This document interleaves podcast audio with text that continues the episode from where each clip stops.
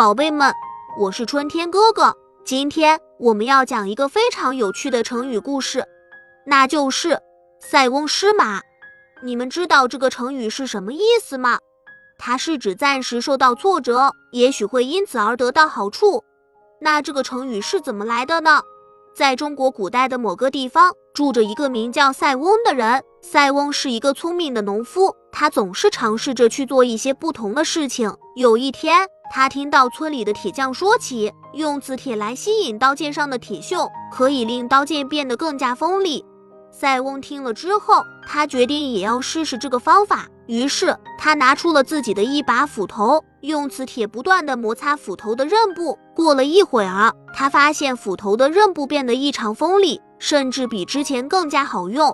然而，就在这时，他的儿子却因为想要抢夺磁铁而受了伤。塞翁感到非常沮丧，他觉得自己为了得到好处，却失去了更多。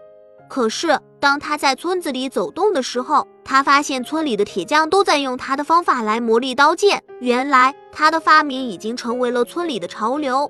塞翁意识到，有时候我们会在失去一些东西的同时，也得到一些东西。他明白了这个道理，也因此而感到快乐。这个故事告诉我们，不要因为一时的失去而感到沮丧，也许这些失去会让我们得到更多。我们要用乐观的心态去面对生活中的挫折和困难，相信自己会因此而变得更加强大。好了，宝贝们，这期的故事讲完了。